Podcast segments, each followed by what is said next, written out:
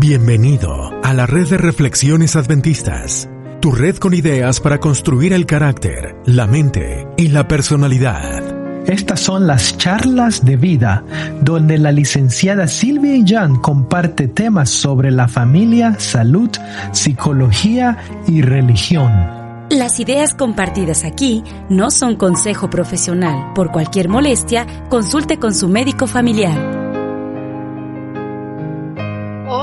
¿Cómo están? Un placer saludarles nuevamente a, través de este su programa, su podcast Charlas de Vida. Me da mucho gusto saludarles.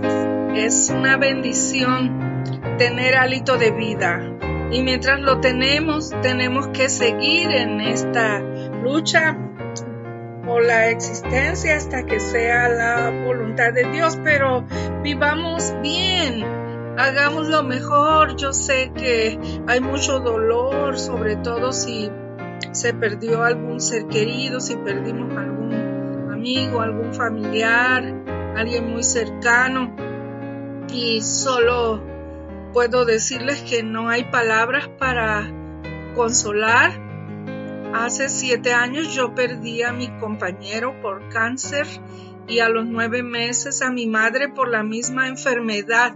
Sé lo que duele, pero sé el poder que hay en el Dios Altísimo para consolar nuestra mente, nuestro corazón y que podamos luchar y salir adelante como guerreros del Señor en esta tierra no se desanimen, eh, ya estamos cerca de la meta y muy pronto lograremos la victoria final, la, armonía del universo va a regresar cuando Cristo venga en las nubes del cielo, ponga todo en orden, se termine la última parte del juicio y podamos recibir la vida eterna para no sufrir nunca más. Quiero compartir con ustedes un poema que ojalá que nos anime, que nos dé fuerzas para seguir adelante, que podamos ver lo positivo de la vida.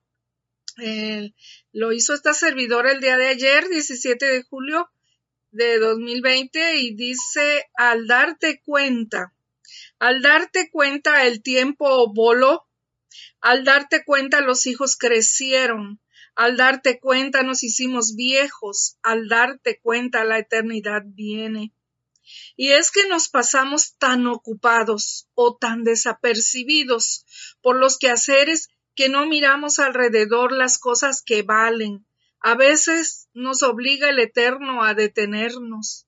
Así podemos contemplar lo hermoso, lo sublime, lo valioso, las obras amorosas, las que surgieron en la mente eterna por amor para nuestro deleite cargamos tantas cosas, algunas no sirven ya, déjalas, olvida lo que te hace sufrir, lo que te asusta, lo que no provoca risas, cantos, sentimientos buenos, placenteros. Al darte cuenta, hemos caminado nuestra línea del tiempo y no debemos mirar atrás. Ponte tus ropas de gala, camina con gozo, con el semblante radiante porque la vida vuela. Da gracias por todo. Vela en audiencia con el Eterno. Vive a plenitud. Solo es una vez. Cuando la prueba termine, la meta personal habrá llegado y podrás estar satisfecho. Al darte cuenta, se fueron las primeras cosas. Al darte cuenta, todas son hechas nuevas. Al darte cuenta, aprendiste a conocer a Dios. Al darte cuenta, cantas un canto de amor. Ese es mi deseo para todos hoy, que podamos seguir cantando un canto de amor a la vida, a pesar de todas las cosas que estamos viviendo como personas, como familias, como humanidad. Hoy quiero tratar un tema mm, del hogar, pero que como todo en relaciones humanas, que hemos eh, dicho en otros temas, se aplica a todo, no solamente a la, a la, pareja. Yo lo voy a enfocar al esposo y la esposa, pero se aplica a la relación padre-hijo, relación de amigos, relación de familiares, de conocidos. Transferencia. ¿Qué significa esta palabra? Pues es pasar una cosa a otro lado. Transferir reconocer errores para cambiar. El ser humano tiene la tendencia a echar la culpa de sus errores a las personas o a las cosas.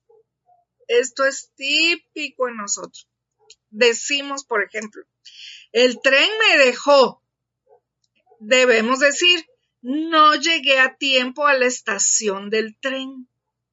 El vaso se me resbaló. Debemos decir, tiré el vaso decimos, me está fallando la memoria. Debemos decir, no puedo recordar. Decimos, él me dijo que lo hiciera. Debemos decir, yo lo hice. Decimos, esa registradora vieja. Debemos decir, qué error, marqué un número mal. Porque ni el tren tiene la culpa, él no te dejó, el tren es una cosa. El vaso no es tonto, no se resbaló solo. La memoria no es ella la que, la que falla, sino tú. Y eh, si alguien te dice que hagas algo, tú decides sí o no. Y una registradora sola no comete errores. Mis hijos me dicen, mamá, ¿por qué eh, eh, dices que no sirve ese programa, ese error de dedo y de usuario? El programa está allí, fue hecho para servir. Y tú moviste algo, apretaste una tecla que no era. Y es que muy a menudo ponemos la culpa sobre otras personas o sobre las cosas y como si las cosas fueran tontas hicieran, tuvieran ánima y pudieran hacer algo, cuando en realidad la culpa es nuestra personalmente. El no reconocer los errores empeora las cosas. Jamás podremos de ese modo solucionar problemas. Quien reconoce sus errores tiene la mitad del camino ganado. El cambio empezará cuando nos demos cuenta de que tenemos la culpa en tal o cual cosa y que deseemos cambiar. Si yo no quiero, no voy a cambiar. Y si yo no quiero, nadie me va a obligar a hacer algo. Y si yo quiero, yo voy a hacer lo que, lo que deseo. Y si yo quiero, yo voy a cambiar. Si yo estoy pasada de peso, nadie puede bajar de peso por mí. Si yo necesito estudiar para pasar un examen, nadie puede hacerlo por mí. Si yo deseo escribir un libro, nadie lo va a hacer por mí. Si yo deseo someterme a alguna prueba en alguna cosa que yo quiero, alcanzar una meta, nadie lo va a hacer por mí. Nosotros tenemos que hacernos responsables de nuestras conductas. No podemos echar la culpa a tal o cual cosa o a tal o cual persona. Mientras lo sigamos haciendo, no podemos cambiar. Necesitamos humildad para aceptar los errores. Necesitamos ser inteligentes para aprender de ellos y no volverlos a cometer. Y necesitamos madurez para que podamos avanzar y corregirlos. De otra manera nos vamos a estancar y los más perjudicados pues vamos a ser nosotros. Eh, un primer paso para empezar a resolver conflictos, y esto lo comentamos en nuestro podcast pasado, es reconocer que hay un conflicto. En este caso, para poder cambiar una conducta, nosotros en primer lugar tenemos que reconocer nuestros errores, porque de otra manera no vamos a poder cambiar esa conducta. Muchas veces no nos damos cuenta de ellos porque el último que se da cuenta que está mal es la persona indicada.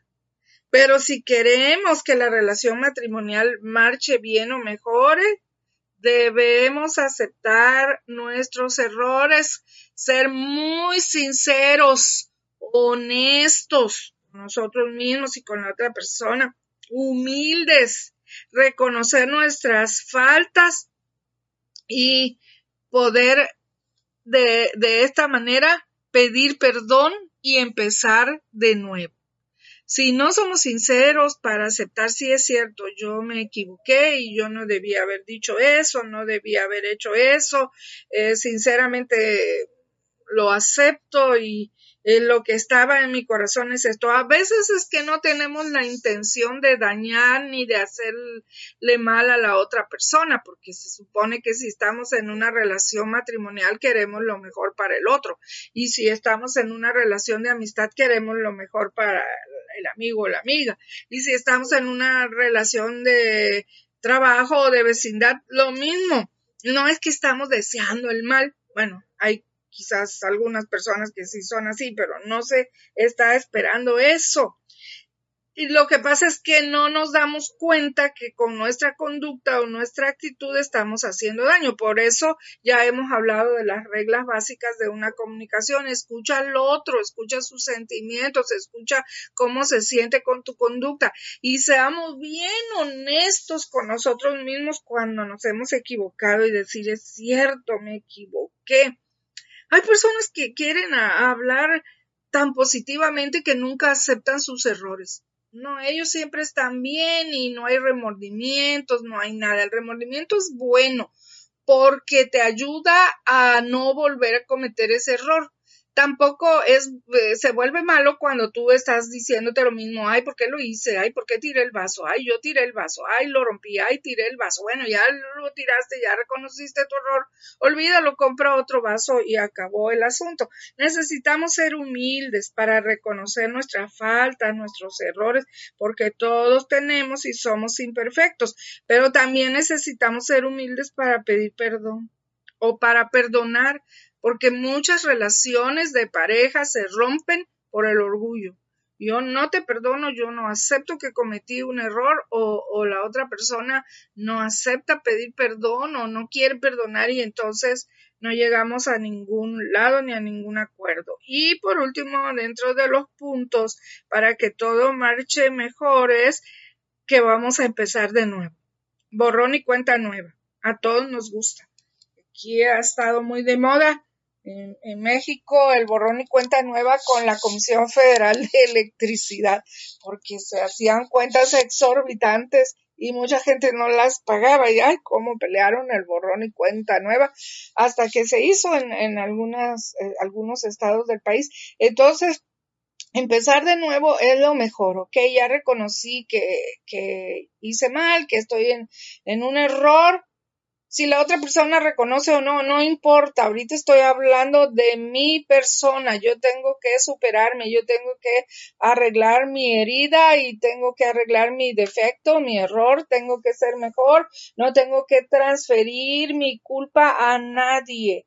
Porque si transfiero mi error a una cosa, a un objeto o a una persona, no voy a poder cambiar y voy a seguir estancado en estancada en un hoyo de que no me hace nada bien porque no hay no genera un cambio de conducta y yo voy a seguir en lo mismo y se hace un círculo vicioso y siempre voy a ser infeliz.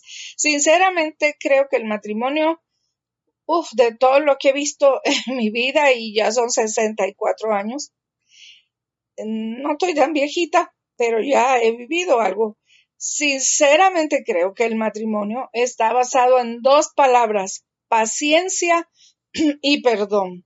Porque los ingredientes de una relación sana son paciencia, perdón y mucho amor. Realmente la paciencia y el, perdón son hijitos del amor, son derivados del amor. Paciencia para con mis errores y con los errores del otro. Perdón para con mis propios errores y para con los errores del otro. Perdonar al otro pacientemente y que el otro me perdone a mí también. Si no lo quiere hacer, pues es su problema, pero yo sí lo voy a hacer. Voy a tener paciencia y perdón porque eso va a redundar en un beneficio para mí. Los matrimonios que se tienen paciencia ambos y que se tienen y que ejercen el perdón salen adelante, hacen una buena relación Y por ahí leí una vez que un buen matrimonio es solamente el caminar de dos perdonadores. Y sí, porque cómo necesitamos tener esa palabrita a mano para poder disculpar los pequeños y los grandes errores que como humanos cometemos en cualquier relación. El que encubre sus pecados, dice la palabra del Señor en Proverbios 28:13, el que encubre sus pecados no prosperará, pero el que los confiesa y se aparta alcanzará misericordia. Si yo niego y niego y niego mi culpa, no voy a, avanzar ni a, reconocer nada. Eh, uno de mis tíos era locutor acá en el sureste mexicano y llegó a tener su propia radiofusora. Y él mm, era muy oído porque lo decía todo de una forma tan graciosa que la gente le encantaba su programa. Y recuerdo cuando estaba ah, diciendo cosas graciosas de, de los matrimonios y decía, y usted, señor, si lo descubren que anda con otra vieja, que cometió adulterio, usted niéguelo y niéguelo y niéguelo y niéguelo. Y si ella lo presiona y le dice que tiene pruebas, usted niéguelo. Era una broma, pero eh, justo que ese consejo no resulta, porque la palabra del Señor dice que el que encubre sus pecados, sus faltas y no los confiesa, no, y se aparta, los tiene que confesar a Dios y a la persona indicada y apartarse, entonces alcanza misericordia de Dios. Pero el que no, no lo confiesa, lo niega, está mintiendo, está añadiendo a su culpa otra culpa por negación y mentira y, no, no va a avanzar. Eh, su conciencia no lo deja en paz porque él sabe que sí cometió esa acción de cualquiera que sea, y, y, no va a tener descanso mental y eso se va a traducir en enfermedades psicosomáticas y en muchos problemas que a la larga van a terminar con la relación. A menos que sean parejas antiguas de esas maderas que ya no hay, que aguanta uno todo hasta el final, hasta que la muerte lo separe. Echar la culpa a otros no va a solucionar nada. Tarde o temprano, nosotros mismos cargaremos con las consecuencias de nuestros propios errores. Si, si cargamos a veces con las consecuencias de errores de otros que nosotros no cometimos, como cuando alguien es juzgado injustamente, cuanto más cargamos con las consecuencias de nuestros propios errores. En primer lugar, porque la conciencia no te deja en paz, a menos que ya tenga callo y ya tú dices, ya no hay nada mal, todo lo, lo hago así. Pero mayormente el ser humano está teniendo la voz del Espíritu Santo hablando, hiciste mal esto, hiciste mal esto. Y en primer lugar, y en segundo lugar, pues todas esas acciones van a romper las relaciones de amor con la otra persona y es lógico que vamos a pagar las consecuencias. El asunto con nosotros es que no es fácil admitir nuestras culpas o errores. Nadie quiere ensuciar su imagen delante de sí mismo y menos de los demás, pero con la ayuda de Dios sí se puede, porque cuando Dios toca el corazón, uno se ve tan indigno al pie de la cruz que acepta eh, los errores, los pecados que ha cometido y ahí los dejamos, allí los confesamos. La transacción es tan simple y tan sencilla. Yo voy, le digo a Dios todo lo mal que me siento y lo que he hecho y que estoy arrepentida de todo lo que pasó. Y entonces el Señor borra todo por el sacrificio perfecto de Cristo en la cruz del Calvario. Nos dice, tienes mi misericordia, es borrón y cuenta nueva, no ha pasado nada. Y es tan sencillo que mucha gente no lo cree y se sigue reprochando a sí mismo. No necesitamos cargar con nuestros sentimientos de culpa. Ese no es el objetivo de reconocer el error o el pecado. Él ya llevó, dice Isaías 53, de 4 a 5. Él ya llevó nuestras enfermedades. Él sufrió nuestros dolores. Él fue molido por nuestros pecados y el castigo de nuestra paz fue sobre él. Hay alguien que ya vino a este mundo, Dios que se hizo hombre y llevó por nosotros en la cruz del Calvario todo el pecado de la humanidad para que nosotros pudiésemos tener paz mental, para que al llegar al pie de la cruz digamos, perdóname, me equivoqué, hice esto que está mal. Y él dice, ok, estamos a cuentas, venías todo rojo y te voy a hacer blanco. Te perdono todos tus pecados, es un borrón y cuenta nueva. No me acuerdo más. Hay otro texto que dice, voy a echarlo allá a lo profundo del mar, yo no me voy a volver a acordar. El que se acuerda es el ser humano pero Dios lo olvida y hace las paces. Y bien que necesitamos eso, porque si no aprendemos a reconocer nuestros errores y corregirlos y confesarlos a Dios y pedir perdón a la persona que hemos ofendido, no vamos a avanzar. Eh, mm, dice, ya leímos el texto antes, que si encubrimos, no prosperamos. Nuestro deber es tratar de hacer lo mejor posible en nuestra relación matrimonial.